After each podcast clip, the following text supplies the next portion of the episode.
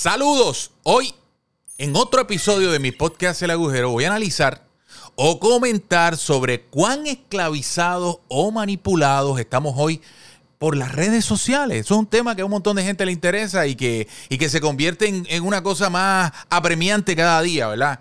Además, converso con mi amigo Ronnie Campos, locutor, ¿verdad? De Magic y animador. Y, quiero aclarar una cosa, estas primeras entrevistas las he dedicado a personas de los medios, amigos míos, ¿verdad? Pero pronto voy a conversar con personas de otros campos. Sí, incluso hasta con reggaetoneros voy a hablar.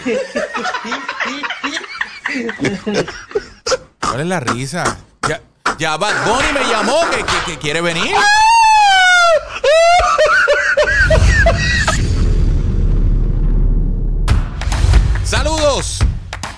Soy Agustín Rosario y este es mi podcast El Agujero. Y le hice una entrevista a Ronnie Campos, animador y locutor de la emisora Magic del Morning Club. Chequéate este avance. Magic, Fidelity y regresaste a Magic. Y ese. per- Perdóname, no. Explícame eso. El dinero no puede ser todo. Tienes que sentirte bien y lo que no tiene ninguna emisora de radio ahora mismo. ¿Qué? Lealtad y hermandad. Oye, yo siempre intento conversar y hacer las preguntas que cualquier persona tiene. Oye, porque sean mis amigos, no voy a dejar de hacerlas. Oye, y nuevamente quiero darle las gracias a mis auspiciadores. Automol en Ponce de Nino Nazario con su brutal inventario de autos. Con los mejores precios en el área sur y con las más espectaculares ferias de auto. Además, también gracias al encuentro en Río Piedra, cerquita de la Universidad de la, Yu- de la Yupi, de Río Piedra.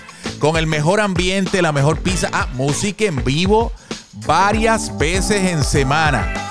En mi página de Facebook, el fanpage, pueden encontrar información sobre Automol y el encuentro, ¿ok? Oye, pero me escribieron muchos comentarios la semana pasada y quiero leer al menos uno, ¿ok? Va- Vamos a ver, vamos a ver, vamos a ver.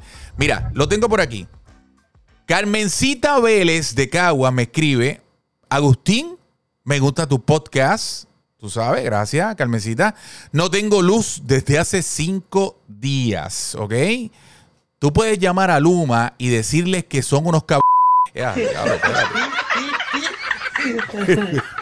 Este, eh, Esta producción, eh, diablo, googleamos el teléfono, diablo, me, me- me- me- tomó de sorpresa la llamada.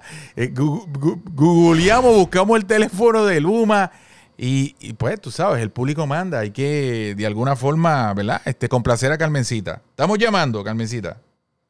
Vamos a ver. Bienvenidos a Luma Energy, creada para Puerto Rico. Ujú, To continue in English, press 2. Ok. No, en Spanish, Para Spanish. informar una avería, oprima 1. Si está llamando para reportar una emergencia, como cables de electricidad que están caídos y pueden ocasionar un fuego o un poste que está poniendo en peligro a otros, Ajá. presione 2. Para información de su cuenta, oprima 3. espérate, y- Para realizar un pago, oprima 4. y en este caso de... Para preguntas sobre su factura, Decirle oprima que son 5. unos. Para otras preguntas o servicios, Ajá, para oprima 6. Ok, ok. Sí. Ahí está, sí. Luma está. tiempo que- estimado de espera es 4 minutos. Digo, tampoco es que. Ay, mira. Mira, Luma está del seto, pero tampoco era que amábamos a la autoridad de energía eléctrica. Que, que quede claro eso. Carmencita, estoy tratando. Ahí está, ahí está. Milagro. Luma Energy alumbrando a Puerto Rico. Buenas tardes. Ah, sí, buenas tardes. Mire, es que yo tengo un mensaje de Carmencita Vélez de Cagua. Sí, ¿en qué puedo ayudarla? Sí, sí, que ella dice que son unos cab... Les recuerdo que esta llamada puede ser grabada y monitoreada. Sí, bueno, eh, per- pero, él le estaba dando un mensaje, o sea, ay- ayudando a Carmencita Vélez de Caguas, ¿ok? Nada, si lo quiere apuntar por ahí para que lo sepas, ¿ok? Buenas tardes. Gracias, ok. Muy amable. Ahí está. ¡Lo logramos! ¡Lo logramos! Carmencita, te cumplí. Entrevisto al amigo Ronnie Campos, locutor de Magic del Morning Club y animador. Chequéate, chequéate la entrevista que le hice. Pero de los que yo me acuerdo, tú has estado como en muchas emisoras. Por ejemplo, te, te voy, a, te voy a decir las que yo me acuerdo. y tú le añades. Dale, dale. Eh, la mega Eso de. suena bien viejo. No, no, no, no. La mega de Santurce. La de la de la del Cobian Es- es- Plaza. Es, Radio Leo, Radio Sar, Río 101. Mira pa' allá. La Mega. Después la Sistema X. 102. De- o sea, Como antes- 94. Anda, pal. Fidelity. Z93. Primera B. Magic. Luego Z93. Eh, la calle Miami. Mega Venezuela. eh, Anda, eh. Radio 1. Argentina. serio? Este, después vino eh, Mega Mi Regreso con Bebo. Luego de eso fue la X. Luego Magic. O sea, cuando tú y yo nos conocimos, que nos conocimos en la X, en los. hace 20 años. a- Hace 20 21. años. Ya tú habías pasado por, por siete emisoras. tú habías Se, corrido. se oye fatal, pero Sí. pero sí había corrido. Wow, brother. Pues, ven acá, y hablando, en lo último que hablaste, estaba en, en las penult- antepenúltimas. Magic, Fidelity, y regresaste a Magic. Y ese. perdóname, no. Explícame eso. O sea, te vas para Fidelity de Magic, ¿verdad? Brincas de Magic para Fidelity. Estás un año más o menos en Fidelity. Y de momento regresas a, Magic un año después. Es, es más tiempo que eso. Fueron 24 meses. Y lo que pasa es que yo no me debía haber ido de Magic. eso, esa es la razón. Y, para el que tenga un trabajo ahora mismo que se sienta bien y está pensando en dinero, este, el dinero no puede ser todo. Tienes que sentirte bien y no es que no la pasé bien en Fidelity porque es que ya había estado allí. Es, un, es, es muy similar pero en español. Es que hay veces que donde tú encajas en un sitio debes permanecer ahí. Y eso yo lo aprendí a cantazo. Por eso, pero, pero después de tú haberme dicho 15 emisoras, me estás diciendo que entonces encaja. Ya ya encontré De- dónde descubriste, descubriste que en Magic. A cantazo. Sí. Es la más que se parece a mí. Es lo que yo soy porque este es el desenlace de lo que yo empecé. Yo empecé sonando Wilson Phillips en el 1988-89. Y yo la sueno ahora como una música de recuerdos para los que estudiaron conmigo, los que se criaron conmigo. Se parece a ti. Se parece a nosotros. Ok, no hay peor cosa que hacer un personaje de algo. No te sale. Tiene que ser real. Oye, Ronnie, mencionaste ahorita también la, la cepa de la mega, ¿verdad? La- y cuando digo cepa, hablo de talentos, ¿verdad? Que salieron de, de- de esa emisora. De los que yo recuerdo, estaba, y, y tú me añades, ¿verdad? Estabas tú, estaba Bebo Adame, estaba Rechado, Frankie J, que venían de Mayagüez y después que estuvieron en la X. En la X, en la X, sí, en la X, de momento se fueron para la Mega. No, no, fue al revés. Antes, antes, sí. estuvieron en la Mega y después en la X. Este, Billy Fulquet, eh, Abdiel del Overboy en paz descanse. que en sí. paz descanse, Ambos y Billy, descanse. Y Billy Fulquet de en paz descanse.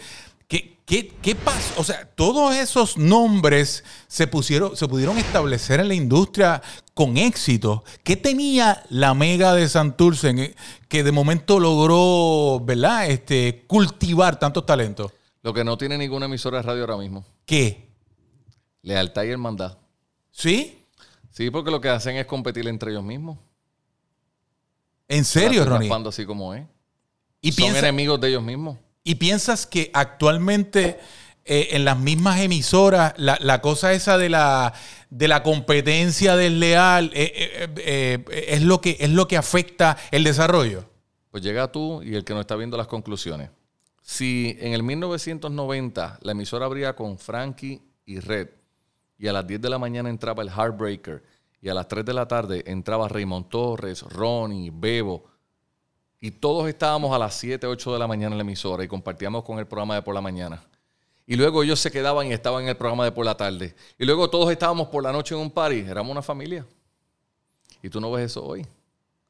Pues la comparación es que con ese grupo que crecimos se hizo una hermandad porque no nos medíamos por dinero ni por rating, sino por la única pasión que nos une, que era comunicar. ¿Podría ser una analogía con lo que está pasando con el movimiento urbano actualmente? Son los mejores del mundo porque Que se unen. Es una cosa increíble. Pero, pero tiene que haber envidia también dentro del movimiento urbano, o sea, porque tam- tampoco siempre, siempre se destaca que ellos colaboran entre sí y que los merengueros no lo hicieron y los salseros no lo hicieron, pero, No lo pero, hicieron, pero ojo, verdad. también tiene que haber envidia ahí en ese, en ese campo, hay mucho dinero. pues, pues, vamos a cogerlo por la envidia de admiración con rabia. Ok. Yo quiero ser como él y por qué a mí no me pasa. Pero tú te fajas y lo buscas. A lo mejor esa era una envidia constructiva, pero no era destructiva. Entonces, ahora más bien, yo creo que las redes sociales exponen a todo el mundo. Que tú estés haciendo esto ahora mismo, Agustín, te separa de todos los productores de televisión y radio, como lo eres tú, un productor de radio, televisión, un talento, un productor de teatro, un productor de eventos, haciendo un podcast de contenido inteligente. Pues te van a caer arriba, porque hay un montón de gente que quisiera hacer esto, pero no le sale, o no tiene los invitados que tú traes, o no tiene la forma en que tú te expresas. Pues eso Y- pasaba en la radio también. Ok, ok. Pero, o sea, tú veías la radio en ese momento um, un poco más colaborativa eh, y, y los medios en general, ¿verdad? Este, que, que lo que es ahora, la cosa esta de la envidia, las puñaladas y ese tipo de cosas. Es que no habíamos caído en cuenta que eso nos estaba pasando. Habíamos caído en cuenta que estábamos al aire y que este micrófono tenía unos poderes brutales y decíamos, queremos pariciar contigo, vamos a encontrarnos en tal lugar. Y eso pasaba. Pero era de verdad. Era de verdad. No era, no era un gran ne- no era un negocio, era, no, era que ustedes que eso Sí, sí, producía era- era una pasión para ustedes. Y entonces de momento vemos, ¿qué vemos? Si yo ni apartamento ni casa me compré cuando yo hice todos esos dineros en aquel entonces, es que ni lo veíamos por chavo. Queríamos ir al aire y queríamos contactar a la gente y tocarlo. No hay redes sociales, no hay celular, no hay internet, no hay, solamente hay un medio de comunicación. Volviendo un poco más a la Mega de Santurce, ¿verdad? Y hago la diferencia porque la Mega está todavía ahora en, en SBS, pero yo me, yo, me, yo me refiero a los inicios de la Claro. Mega que construyó Fusté, ¿verdad? Y construyó Billy Fulquet en términos de imagen. Sí. ¿Cuán importante fue Billy Fulquet en esa creación de esa imagen? Pues está mi papá, mi mamá y Billy, así como yo los veo, en términos de mentoría. Eh, en términos de oportunidad, me la dio Raúl Fuster y Raymond Torres. Pero en aquel entonces, para el resto de la industria, era que cada vez que salía una intención de hacer una promoción o de hacer un evento o hacer un programa, era escuchando a la gente. Así que lo único que se brindaba al aire era lo que la gente quería.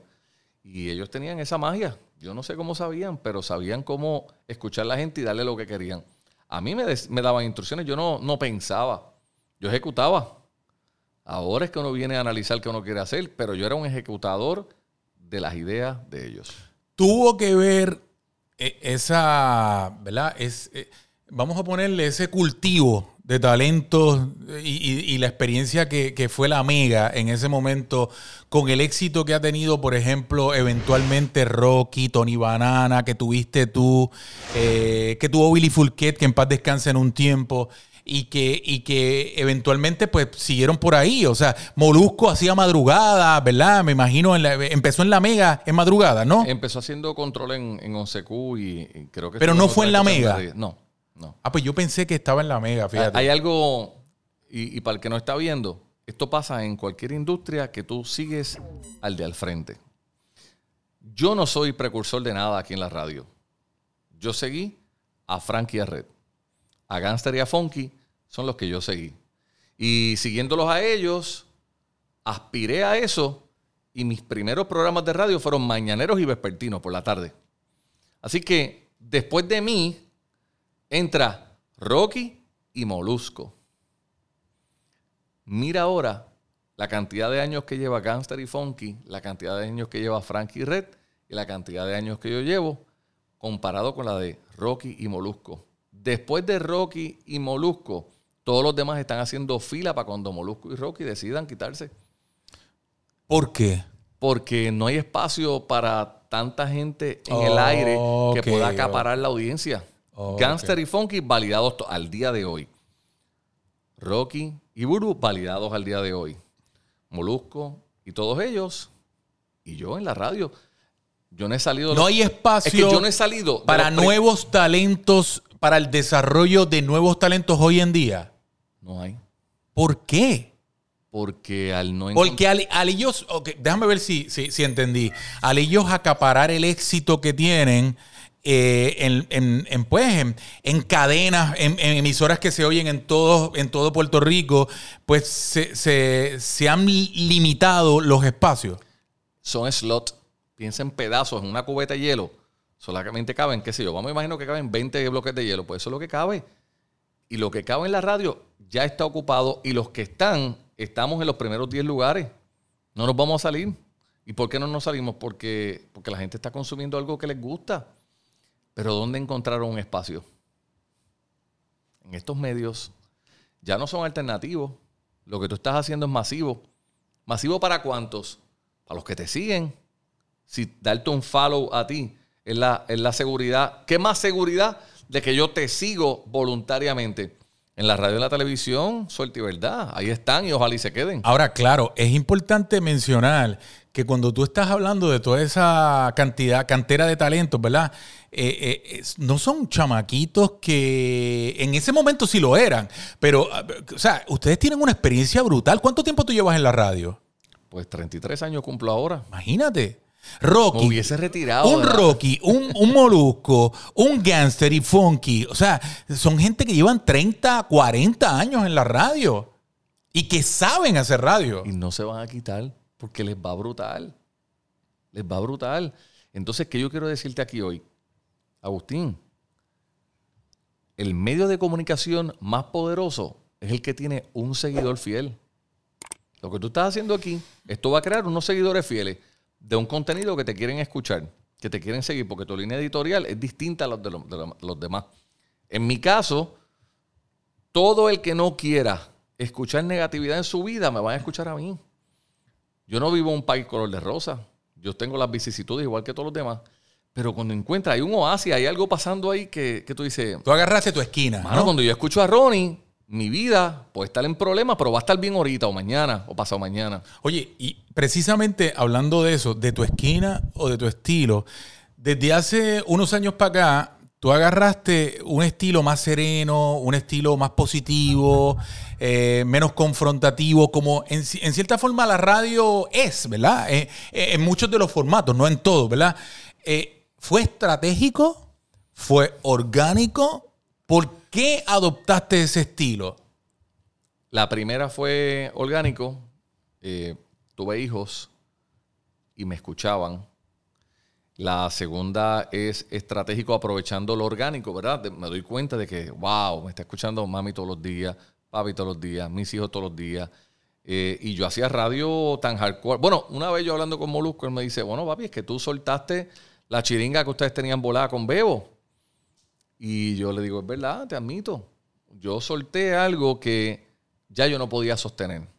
Y yo te digo algo hoy. Porque, Este puede haber sido un Pero ¿por qué? podcast Por- lleno de malas palabras porque yo me las sé todas. Pues- pues yo- y- y- Pero es que yo te las puedo sustituir. hemos madurado y no necesitamos eso.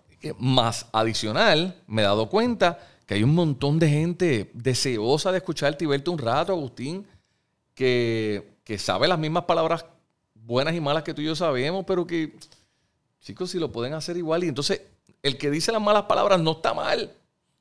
Porque cuando tú y yo estamos dándonos un palo, una copa de vino, pueden salir, pueden salir orgánicas. Te digo, yo me las sé todas. Pero a la hora de comunicar, quiero, quiero salirme de ese grupo y estar en otro grupo que también lo pide. Y, los que de momento eh, vieron las los dos Ronnie, ¿verdad? El Ronnie de Hyper y el Ronnie en transición a ser más sereno, con mensajes más positivos, hasta más fresita, ¿verdad? Algunos lo veían como fresita. Eh, eh, eh, Fue fresa. Por, eso, pero, pero esa crítica te llegó, te afectó, no te molestó, no te desenfocó. Me ayudó la televisión porque aunque yo empecé en la televisión en el 90, no fue hasta el 2005, 15 años después, que al hacer Anda Pa'l Cara fue el programa que me sacó de la radio hardcore a ponerme en una televisión mainstream que querían escuchar y yo poder entrevistar en una misma mesa o en un mismo sofá al gobernador en aquel entonces y a René de Calle 13, los tuve que entrevistar. Y eso es una entrevista que tú tienes langosta y pincho, cada cual que quiera la- llamarse como quiera. Y tuve que mezclarlo en un tema de conversación. Y yo dije, wow, esto es, esto es la locura más grande de la historia. Yo tengo a René de Calle 13, que se ganó todos los Grammys que quiso. El gobernador en aquel entonces. Y tuve que manejarlo. Y me di cuenta que no había quien hiciera eso. Estaba de salida Gangster. Cuando yo sigo en el programa de radio, Gangster termina. No te duermas.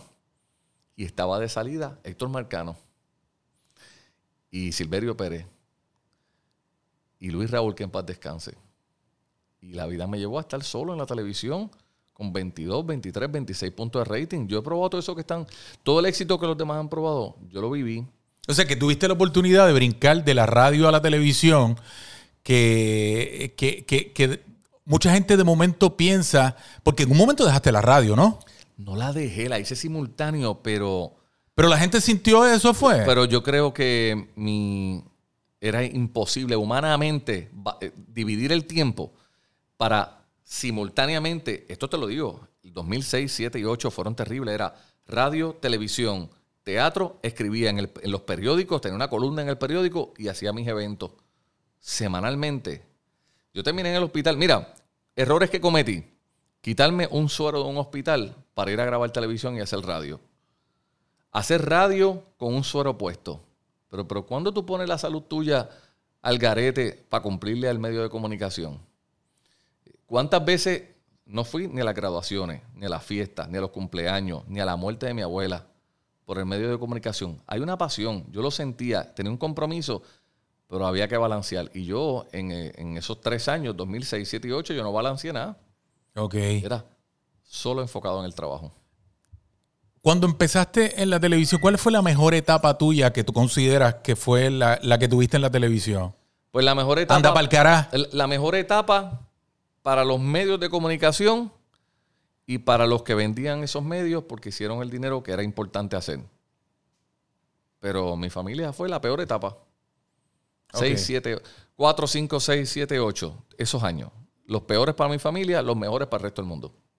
Ok. Profesionalmente, rating, eh, llenos totales en 130 y pico de funciones, me puedo equivocar, son más.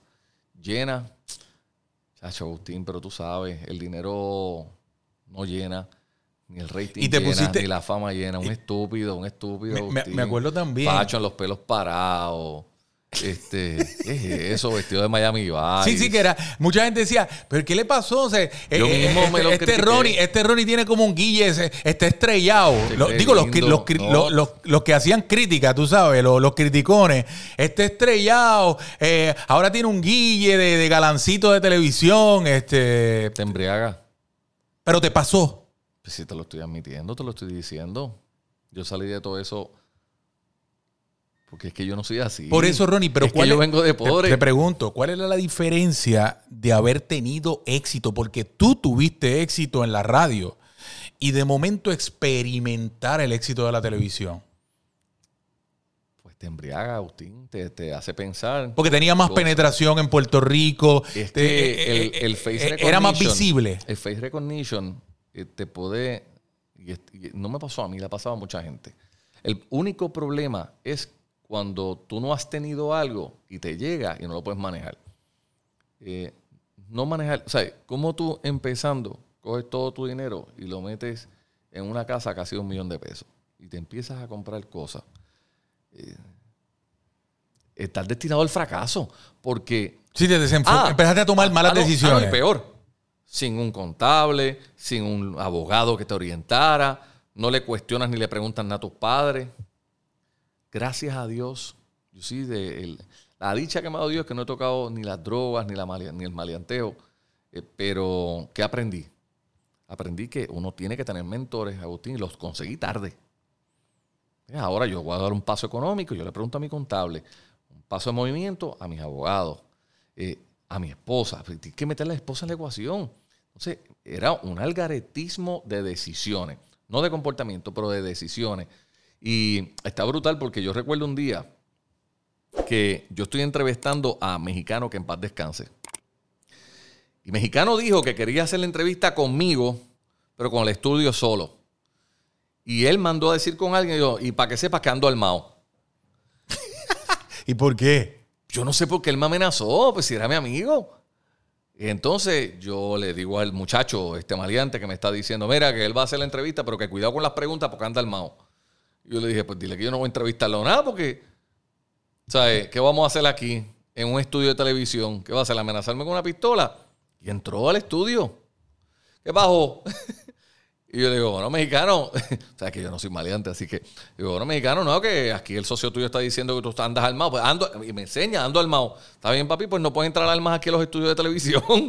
si quieres, dejarán en el carro y hacemos la entrevista. Fue y la dejó. Y era que él no quería que yo le entrevista. ¿Recuerdas que él tenía problemas con su padre? Nada, una vez. O sea, eh, anticipó las, las preguntas que tú le podías hacer. yo era un tipo bueno para hacer entrevistas. Pensaba yo que yo no le hacía daño al que estaba entrevistando. Pero habían preguntas que había que hacer. Tú sabes que aquí hay preguntas que hay que hacer. Correcto.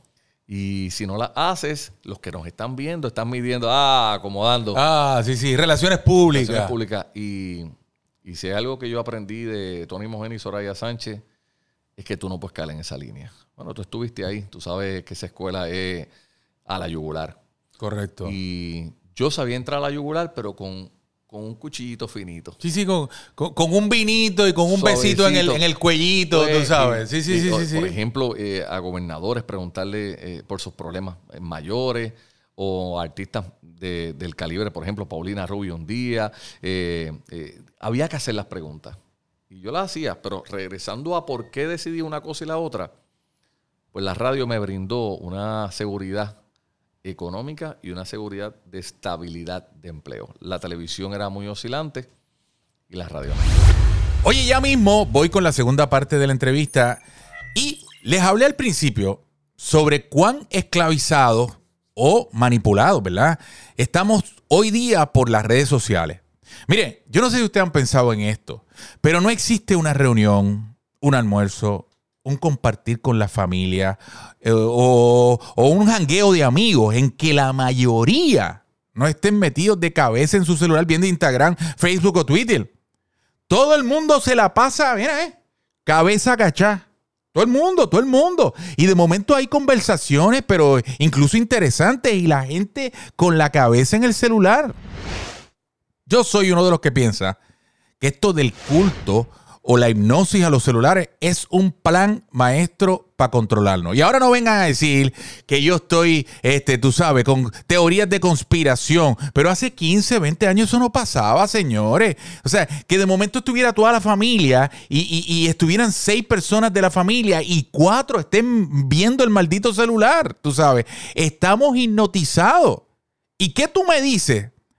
De las figuras públicas que viven la vida dando explicaciones en redes sociales. Miren, yo hice un search de Adamari López y de su ex, Tony Costa, el bailarín, y yo les juro que yo los tengo arreguindados del corazón. Por ejemplo, haciendo una búsqueda rápida, ¿eh? y, lo pueden ver en pantalla, ¿verdad? De Adamari este, responde, vamos a ponerle, a crueles críticas por su físico y manda poderoso mensaje. Eso es lo primero que me sale en una página. Pero voy al segundo, ¿verdad? Titular y me dice, Adamaris entra o envía, perdón, un contundente mensaje a quienes la critican por su peso. El tercer, el tercer titular que sale, destrozan a Damari López. El cuarto titular, Tony Costa responde muy molesto.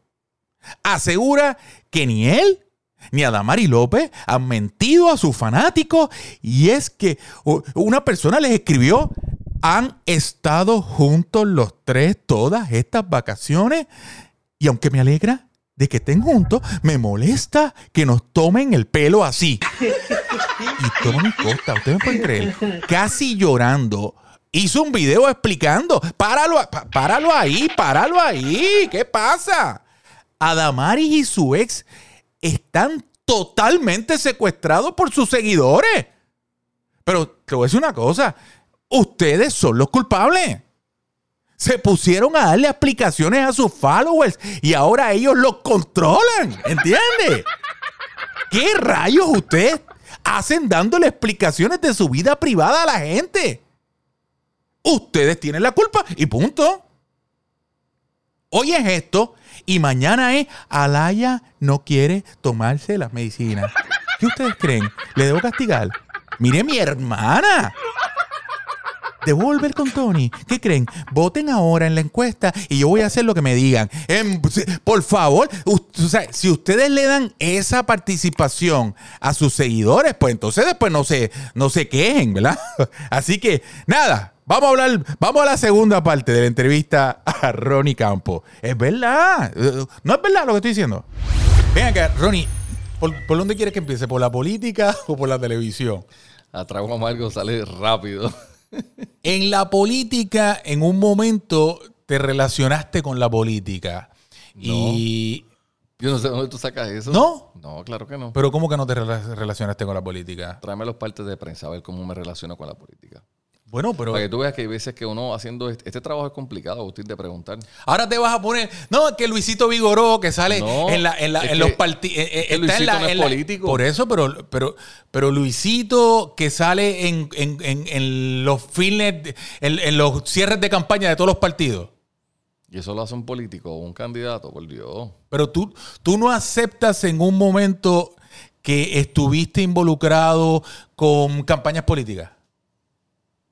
Agustín, ¿No? y estar involucrado en una campaña política. Digo, yo no ser te- el político. Pero, ¿no? espérate, que pero, pero Ronnie, yo no estoy diciendo que eso sea un pecado. Estoy diciendo Pero que en un momento. como si yo quisiera ser un político y yo no quiero ser un político.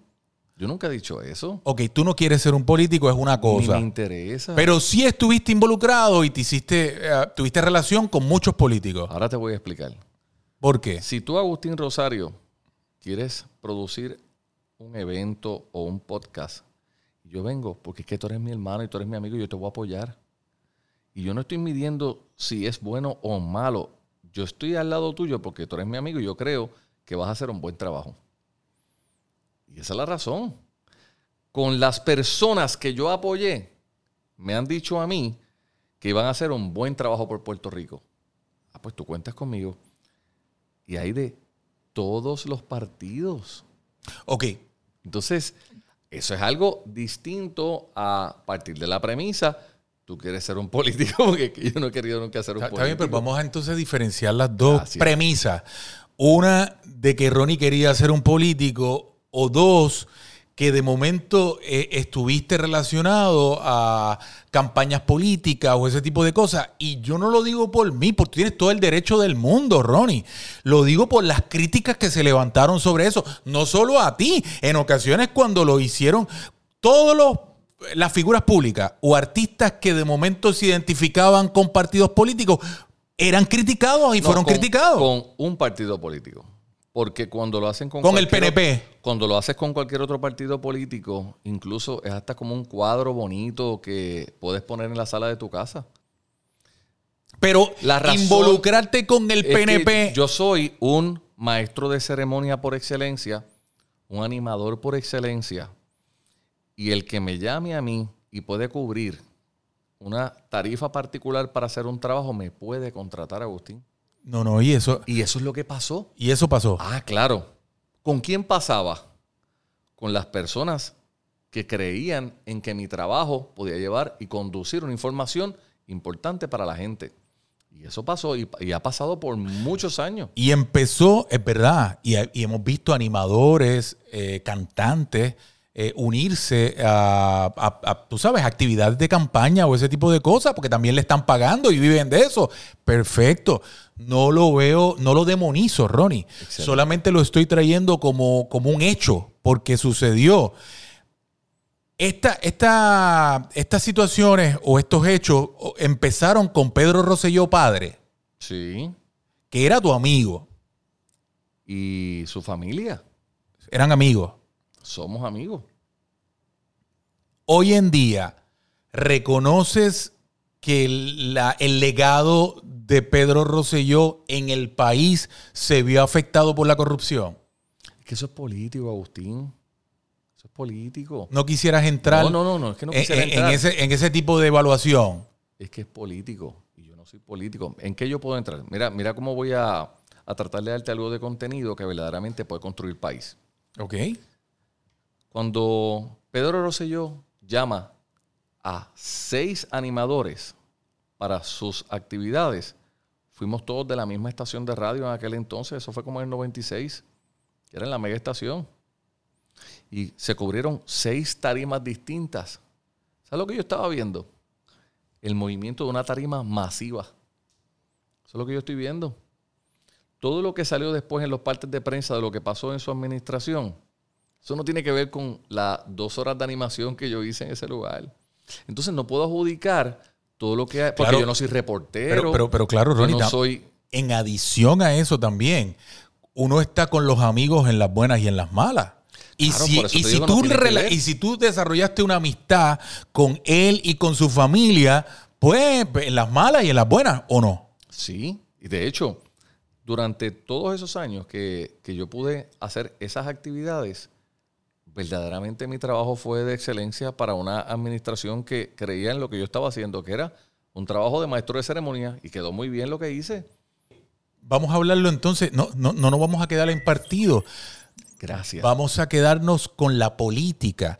¿No entiendes tú, Ronnie, independientemente que hagas un trabajo para cualquier partido y te pagan por eso, y yo no te critico por eso? Eh, pero ¿no entiendes tú que la política en Puerto Rico está corrompida?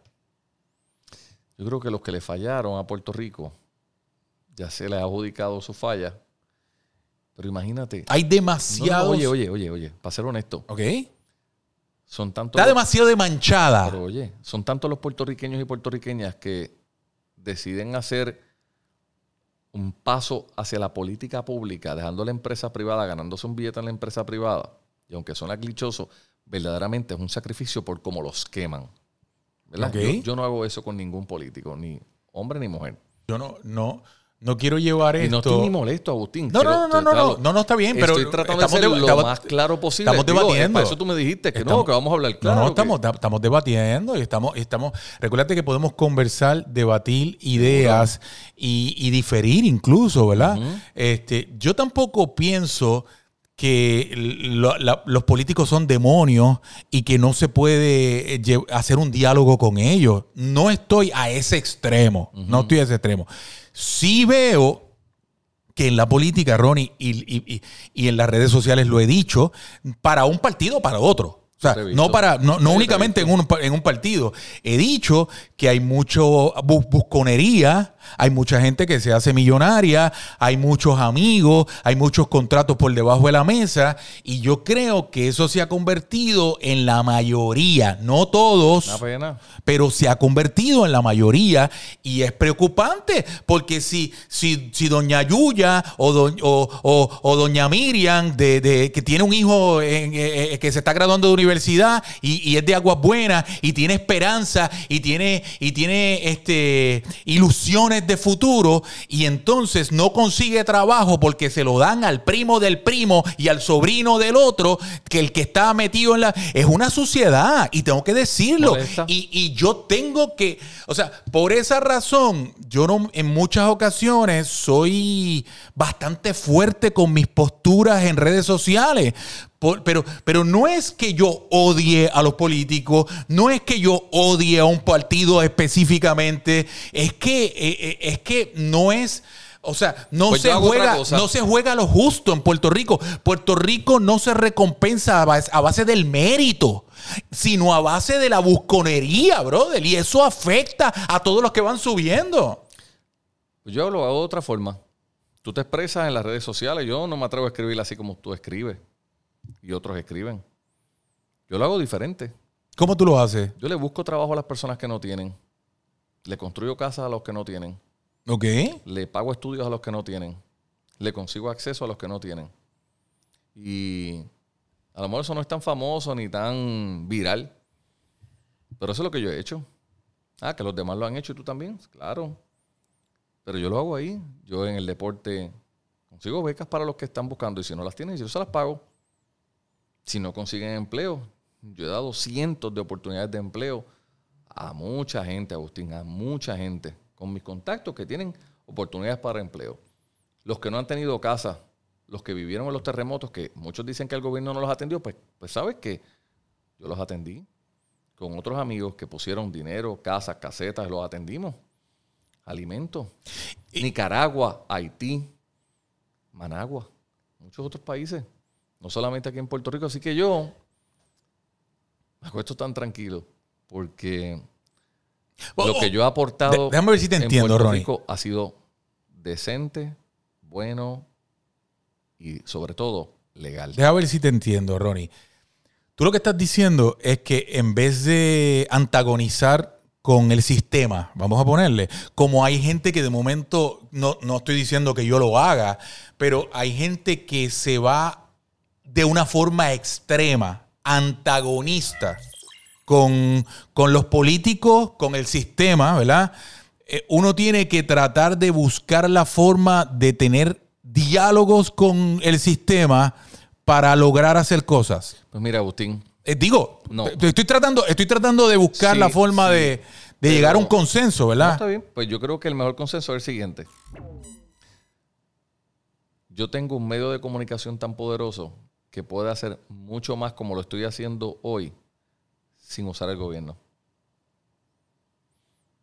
Donaciones, empresa privada. ¿Ha funcionado bien? No tengo por qué tocarle esa ecuación. Los que quieran usar al gobierno para tener un acceso adicional y beneficiarlo, bienvenido sea. Pero, por ejemplo, hace 26 años, 27, yo no sé dónde tú estabas, pero yo estaba haciendo una casa para unos niños pacientes de HIV. La condición de los niños pacientes de HIV es un problema porque no se puede dar publicidad. Ok. Y a diferencia de los niños de cáncer y de otras enfermedades, pues tú puedes sacar chavo haciendo publicidad. No, esto era peso a peso. Así que hace 26 años yo estaba ahí. Eh, los niños que padecen de otras condiciones, como por ejemplo enfermedades catastróficas, eh, es increíble porque habían antes unos fondos gubernamentales para eso y mi hijo no se pudo beneficiar de eso, teniendo yo todas las conexiones y, como tú dices, y, contacto. No, tuve que pedir dinero, como lo hacen muchos padres de Puerto Rico. ¿Tú sabes por qué yo hago donaciones a la gente que necesita para sus operaciones? Porque a mí me dieron chavos del pueblo de Puerto Rico para operar a mi hijo. O sea, yo sé lo que es. Así que yo escucho todas esas controversias. ¿Tú te crees? Yo no leía el periódico, yo no leía las noticias. Pero yo no soy un tipo controversial como para darle carne a, a un programa ni de chismes, ni de... ¿no? Yo, soy un- yo soy el tipo que va a quedar... Si me tengo que quedar dado por algún parte de prensa que diga que yo me abandericé por X o Y, no hay problema si al fin de cuentas alguien se benefició de una necesidad de salud o de condición de social de vida. Y te pregunto, Ronnie, redondeando el tema. ¿Tú sientes que nosotros tenemos actualmente un Puerto Rico justo? No, no, no, ahí sí que... ¿Es un Puerto Rico No, que está Puerto Rico- caminando hacia adelante o un Puerto Rico que está estancado? ¿Cómo tú ves a Puerto Rico? Puerto Rico tiene ahora mismo eh, la mayor cantidad de fondos federales que hayamos escuchado en la historia con la menor capacidad de nosotros hacerlo solos porque no hay gente para trabajar. No hay. Yo hice la convocatoria de gente para trabajar. Llegaron 10, 12 mil. Se necesitan 60 mil, 70 mil manos para levantar a Puerto Rico. Vamos a necesitar ayuda de otros países. Eh, pero yo creo que lo más importante, Puerto Rico tiene que dejar de vivir en el pesimismo. Chacho Agustín, tú coges este podcast. ¿Y qué tú le dices a los Pues, coges- escépticos? Pero espérate, espérate. Porque sé por la línea que va. ¿Qué tú le dices a los escépticos para que puedas complementar la Seguro. contestación? Que piensa que aunque Puerto Rico tiene en la mano la, la mayor cantidad de fondos, eh, la historia dice que se los van a robar.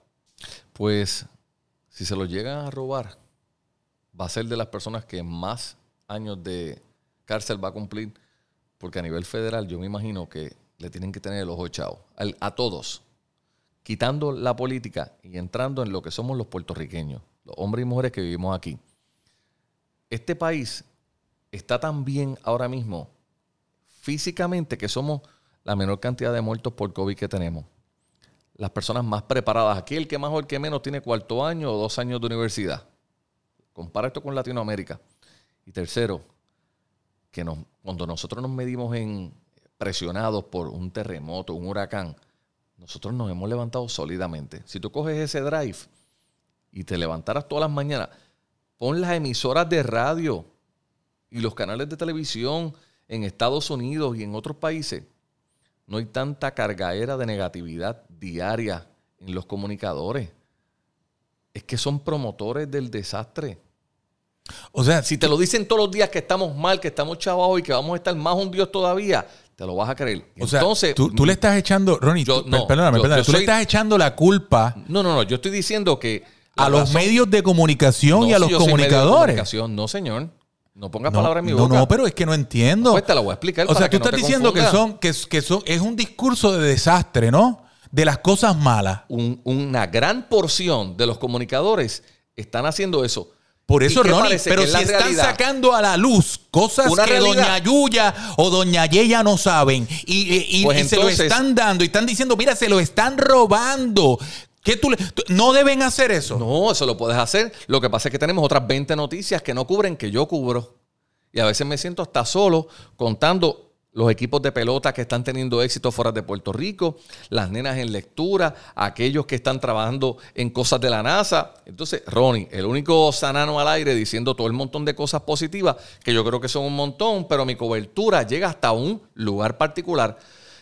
La razón por la que yo estoy en los primeros cinco lugares en Puerto Rico en la radio es porque me separé de la carga negativa diaria.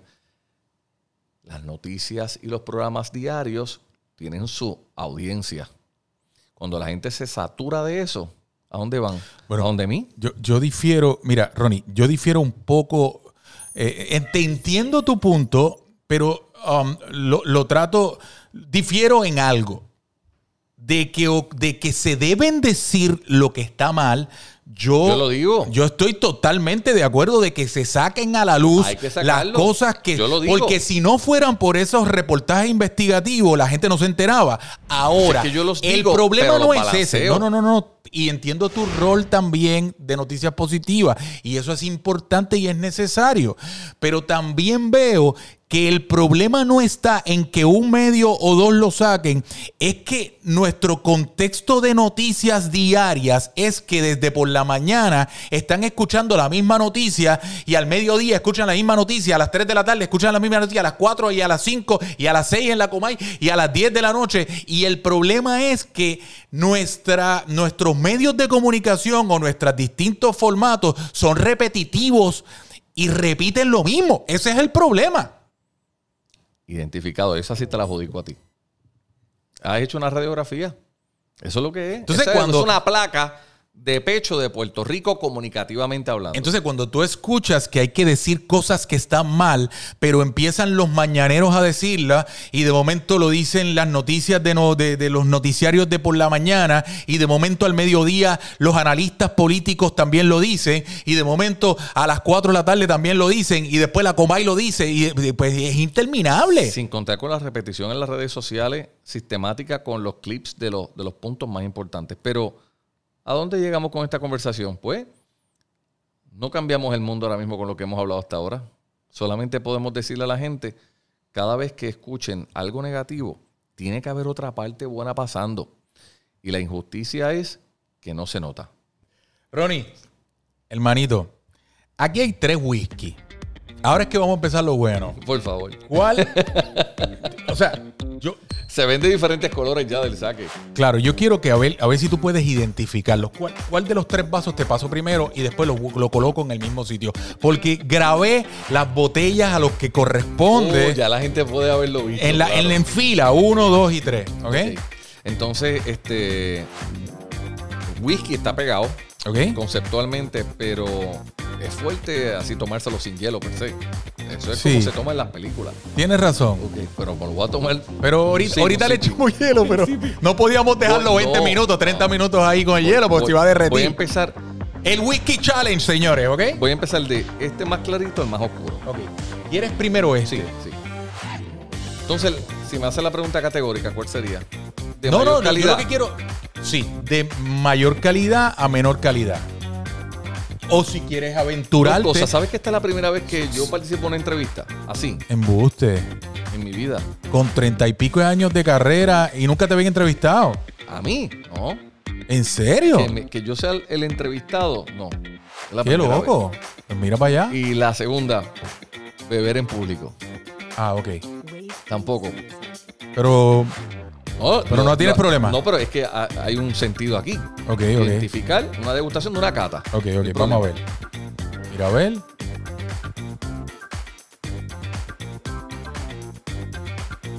Buena calidad. Es buena calidad, que es lo primero que dijiste. Buena Y, calidad. Vamos a ver con, con el próximo. ¿Y se te parece a un whisky que hayas probado? Sí, Este. sí. Ok. Vamos con este.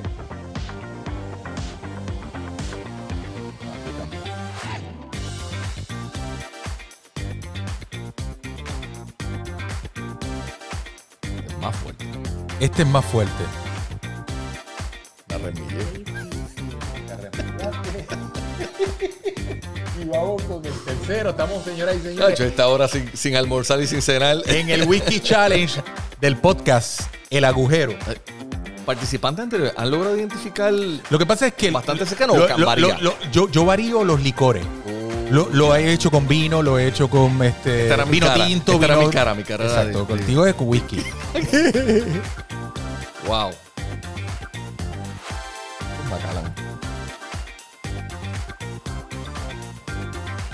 ¿Me equivoqué? No, no, no, no, no. Ahora sí me vas a decir. Este es de mayor calidad. Ok, espérate, espérate, Según tú, ¿Cuál tú pregunta. dices que es el de mayor calidad? Yo entiendo que este. Este que está aquí. Ok, ese es el de mayor calidad. Me parece single malt. Ok. Y el. ¿Y te atreves, y te, y te atreves a decir la marca? Pienso que es Macallan. Es la impresión que me dio. Ok. Y entonces debe haber un otro segundo single malt que creo que es el primero. Este que está aquí. Sí. Y debe ser de 12 años. Este es 12 años. Sí, pienso yo. Y el del medio, aunque se escucha, se sentía más el espíritu así más, más, más fuerte, eh, no creo que sea el de mayor calidad. ¿Cuál- cuál- cuáles son para, para ver cuán cerca estoy? ¿Tú piensas que es el más barato? Sí. ¿Estás seguro? Te voy a darle una, te voy a darle una última oportunidad. Bueno, ya eso significa que me estoy equivocando. No, no, no. o sea, solamente Pero creo que ya hay 12 años.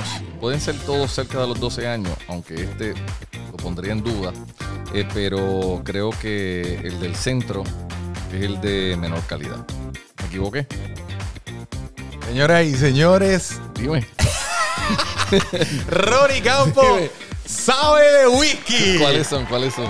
Mira, el de. El que dijiste. O sea, acertaste que el.